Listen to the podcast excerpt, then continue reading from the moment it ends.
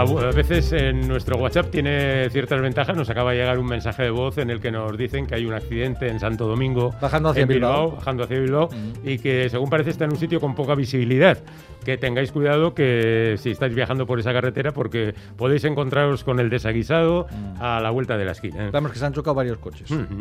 Bueno, pues este es el tema de la película Días de vino y rosas que nos ha parecido muy apropiado poner hoy porque es un día en que se habla tanto de cine por la noche de los Oscar. Así que hemos puesto esta versión en clave de jazz que grabó nuestro invitado con su trío del mítico tema de Henry Mancini para la película del gran Blake Edwards. Nuestro invitado y su trío van a ser protagonistas de un concierto este viernes en el Principal Donostierra que va a celebrar así el Día Internacional del Jazz. Un concierto en el que el Iñaki Salvador Trío, porque estamos hablando del pianista Iñaki Salvador, rendirá homenaje a pianistas legendarios del jazz como Chick Corea, recientemente fallecido, Herbie Hancock, Bill Evans o Cedar Walton. Así que sonarán piezas de estos grandes pianistas con algún tema original del propio Iñaki y alguna pieza de música popular vasca. Iñaki Salvador es un grande de nuestra música que además de tocar jazz ha compuesto bandas sonoras para cine, televisión y teatro y ha colaborado con grandes músicos de todos los estilos. En el trío de Iñaki, además del propio Iñaki, al piano están ahora Gonzalo Tejada un trabajo y Borja Berrueta a la batería. Iñaki Salvador, Arracha León. Arracha León, pareja, ¿cómo estáis? Bueno, encantados de recibirte. Bueno,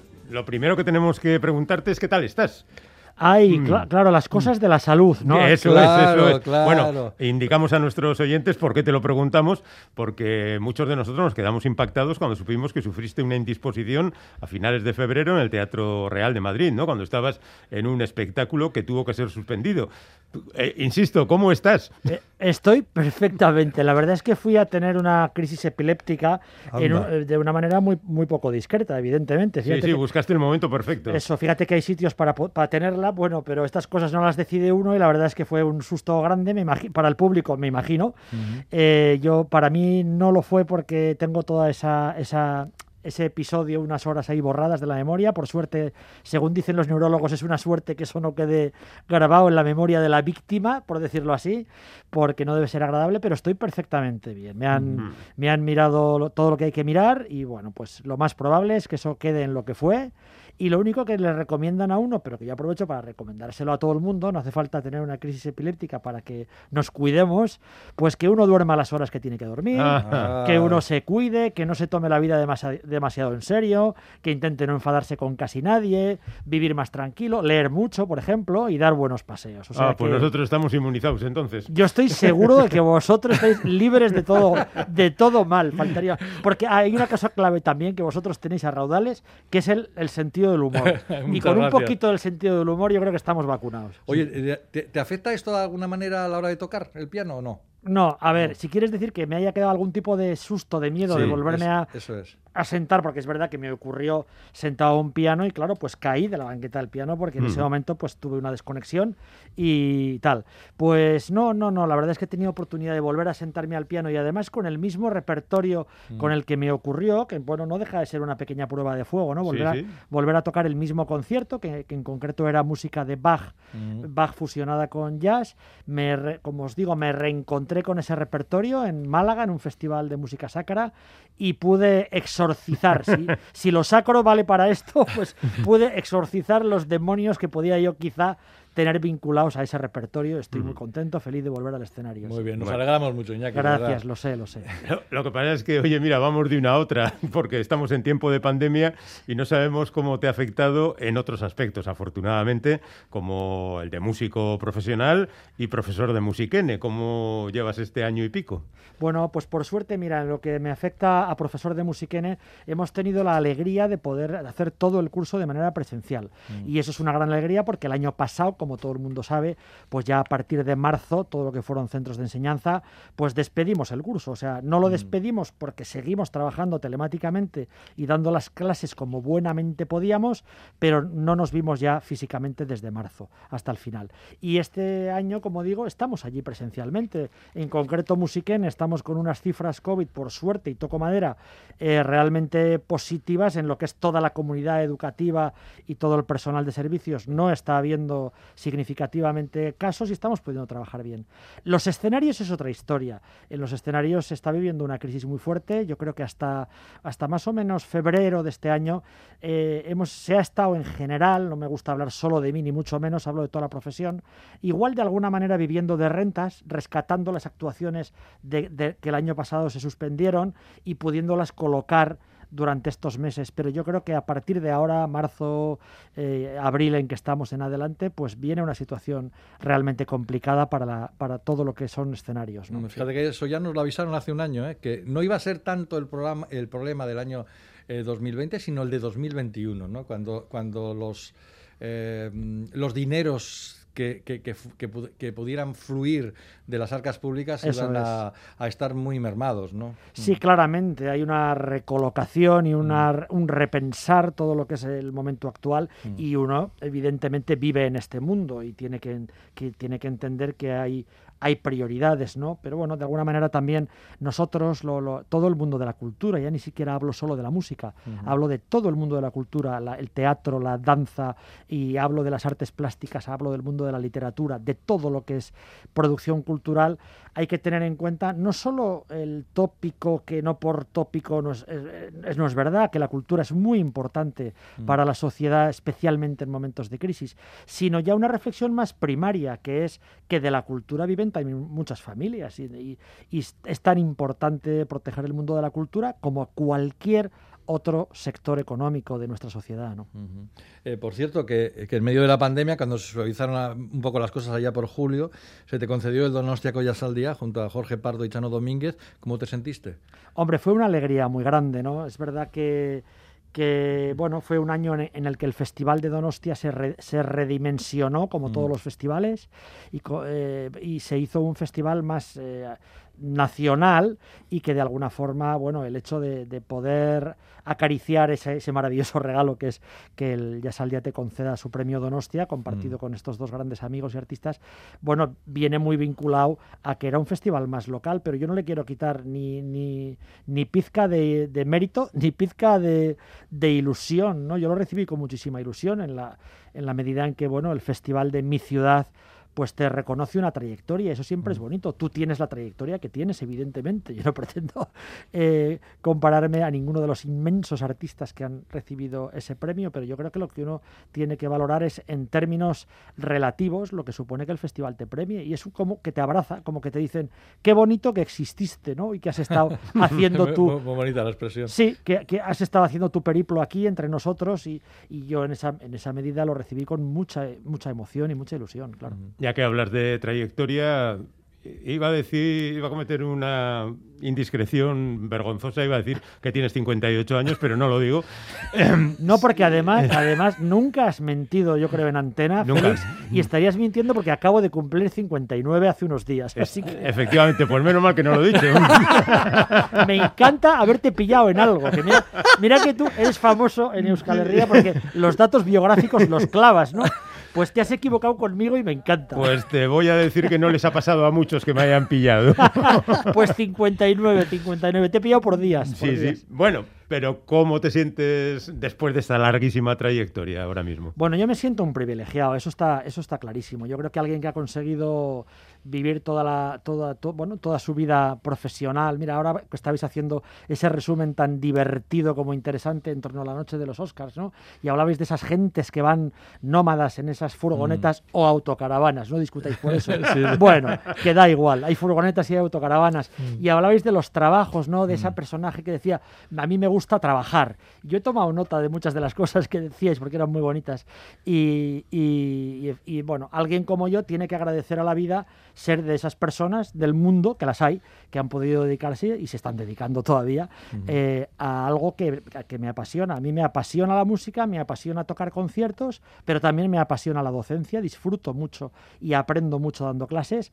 Y, y ¿qué voy a decir? Yo estoy muy feliz de estar en mis 59, en activo y con este, este pasado, de, de, haber podido trabajar, haber podido, como se suele decir, como dice el topicazo, levantar una familia, ¿no? Con, con tu sueldo de músico, pues así ha sido, una familia he levantado en, en compañía de, de, más gente, evidentemente, no solo yo, pero, pero sí, muy feliz. Mm. Oye, Iñaki, fíjate que has hecho tú cosas, ¿eh? Yo he hecho hasta la música, mira, esa cosa que hace gracia de que dicen, joder, la música del telediario, pues también.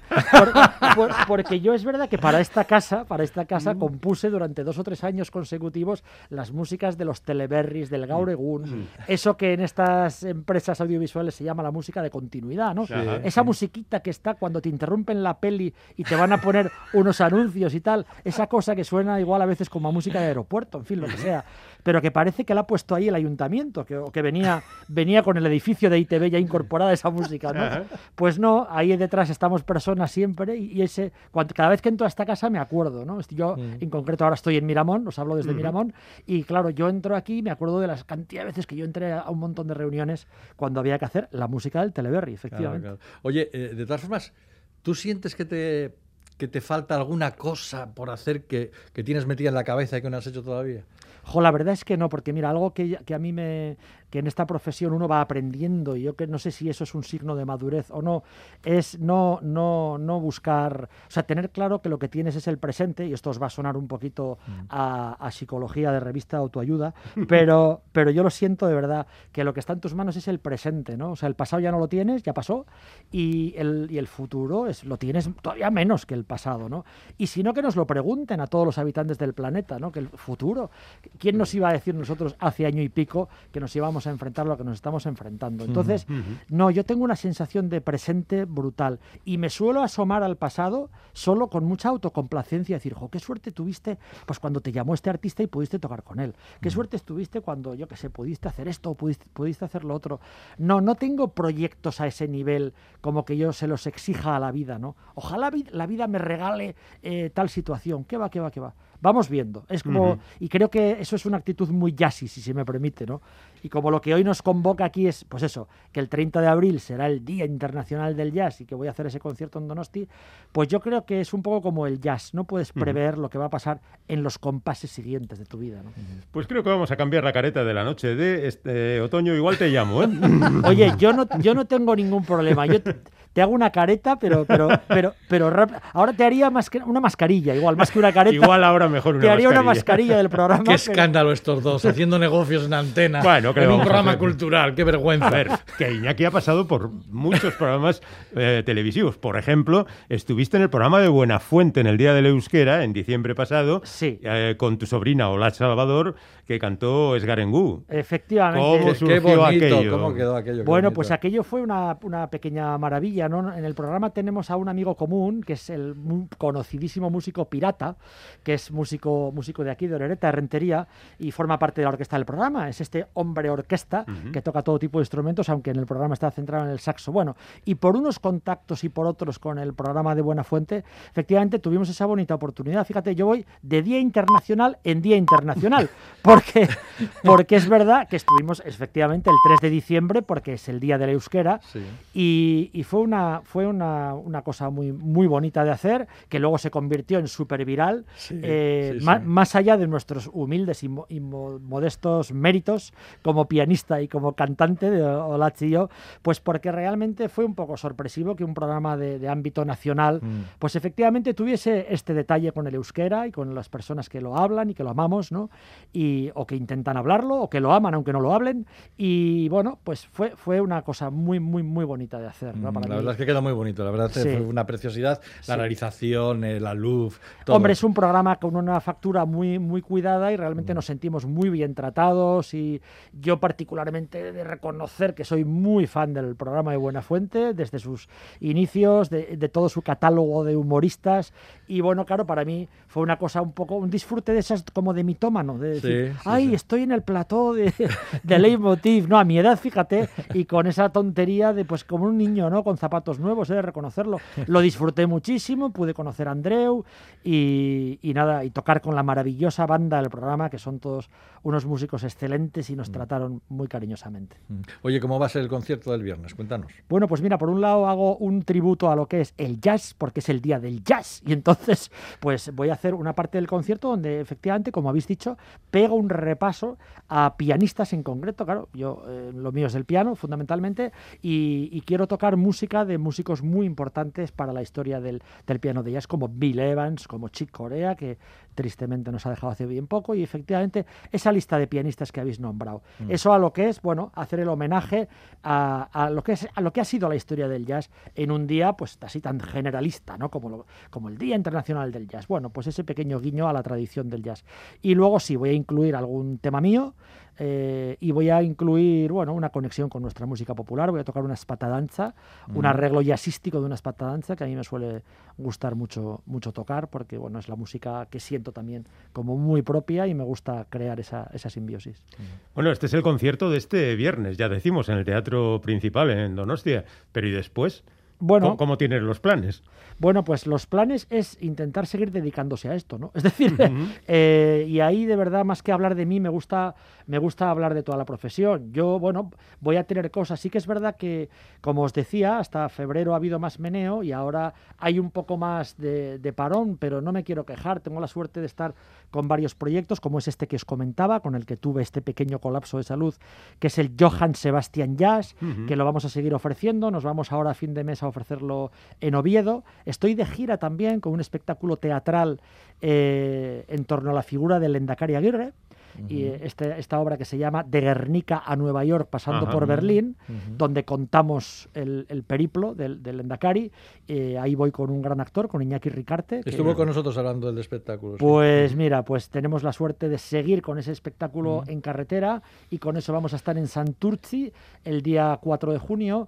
Eh, tengo alguna colaboración muy bonita para el Festival de Jazz, pero ahora, perdonadme, me- siento un poco una folclórica diciendo, Perdón, no, puedo, no puedo decir qué es, o sea, porque el Festival de Jazz, voy a ser educado y respetuoso, el Festival de Jazz de Donosti no ha publicado oficialmente su listado de conciertos, pero puedo adelantar eh, que sí, que tengo una, una colaboración en el Festival de Jazz con una figura internacional muy importante, con la que ya he tenido la suerte de colaborar en alguna otra ocasión, Uy. pero ahí, pero ahí lo dejo. Vale, y, vale. y eso será en el Festival de Jazz de, de Donosti. También voy a ir con otro proyecto en el que estoy, que es música de cine, precisamente, me encanta decirlo en este programa. Qué bien. Es un, un, concierto que se llama Voces de Cine, donde hacemos versiones de músicas de películas, y en este caso es con la, con la mezzo soprano donostiarra Ainhoa Zubillaga y el saxofonista Miquel Andueza, y eso nos va a llevar a Motril en el mes de agosto. O sea que bueno, no me puedo quejar, ya veis que son proyectos muy diversos, con ninguno de ellos quizá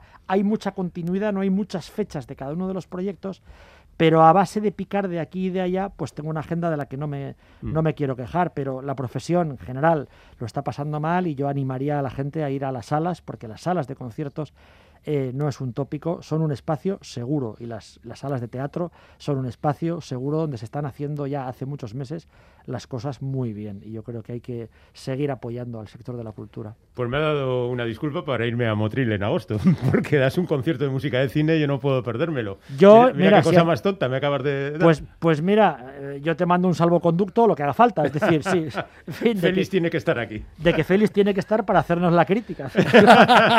eso, es, eso es una cosa que está ahí, efectivamente. Vale, vale, hablamos entonces. Eso es. Pero de momento todos los aficionados tienen que ir el próximo viernes al Teatro Principal en Donostia para este homenaje al jazz y a los pianistas legendarios del jazz a cargo de Iñaki Salvador. Compañero, muchísimas gracias, un fuerte abrazo, aunque sea a la distancia. Sí, no estamos físicamente juntos, No. pero, pero, pero eso como tanta gente en estos momentos. Ahora todo el mundo está separado. La verdad es que sí, pero nos abrazaremos pronto, confío en ello. Sin Hasta duda. la próxima, Iñaki. Hasta pronto, Ahora, cuidado, ahora. cuidado.